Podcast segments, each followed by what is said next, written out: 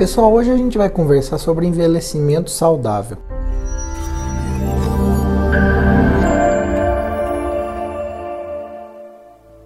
A gente sabe que a nossa população de idosos vem crescendo no Brasil por causa daquela inversão da pirâmide etária. Lembra da aula de geografia? Então, nosso país vem envelhecendo. Isso é, mostra que o progresso vem chegando para o Brasil, a nossa expectativa de vida vem aumentando e com isso mais pessoas conseguem ficar idosas. Isso é bom, por um lado, mas por outro lado, isso traz todos os problemas e comorbidades que a idade pode trazer para a gente. Então, eu queria falar para vocês a respeito do envelhecimento saudável. É, eu acho que assim é importantíssimo a gente conscientizar os nossos idosos, né, nossos avós, nossos pais, para que o envelhecimento é inevitável e o envelhecimento pode ser saudável. É, e como é que a gente consegue fazer isso? Bom, primeiro a prevenção é o primeiro ponto a ser discutido. Cigarro, bebida alcoólica, é, drogas nem se fala vale, mas levar uma vida saudável à medida que esse tipo de, de, de droga, né,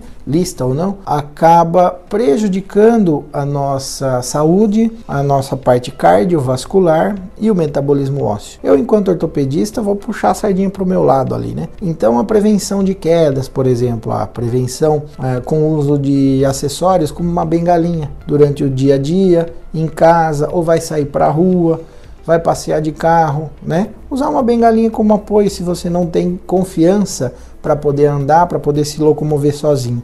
Isso vai trazer uma autonomia para você, o idoso, né, no caso, e te deixar mais confiante, mais confortável para poder fazer suas coisas sozinho. A prevenção do cigarro, do fumo, né, em geral, que eu já falei, por quê? Na verdade, essa droga atua especificamente no metabolismo ósseo, piorando né, a, o índice de osteopenia e osteoporose existe uma relação desse problema de saúde com uh, os, o problema de saúde pública, que é o tabagismo, na verdade. O uso de álcool também tem relação, além de alguns fatores hormonais, né, com, com, com a relação à osteopenia e à osteoporose. Mas nesse caso específico, a prevenção é, parando de fumar e tudo mais. Óbvio que alguns medicamentos também podem dar lentificação dos movimentos, podem dar é, algumas dores, são alguns efeitos colaterais.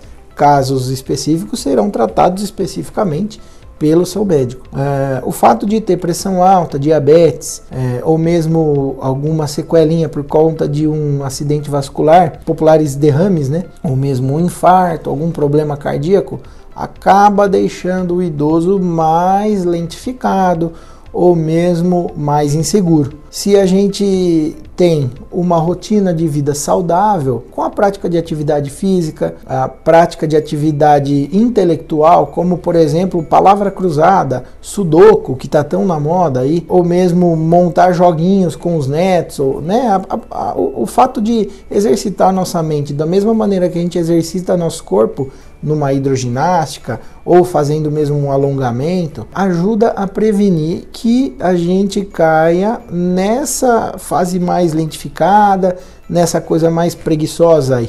Né, que muitas vezes podem, podem vir com, com, com a idade. Um outro ponto importante seria driblar esses desgastes aí, né? É, dar um jeitinho da gente contornar essa artrose que, que acaba chegando com a idade e que acaba limitando a nossa, a nossa mobilidade. Então, uma maneira muito importante da gente cuidar e muito eficiente para a gente cuidar desse aspecto é a prática de atividade física e alongamento. Ah, uma dica Pilates parece ser um exercício muito bom porque ele alia flexibilidade, ele alia tônus e força muscular, além de ser uma atividade muito prazerosa, porque cada dia que passa é uma, é uma aula diferente.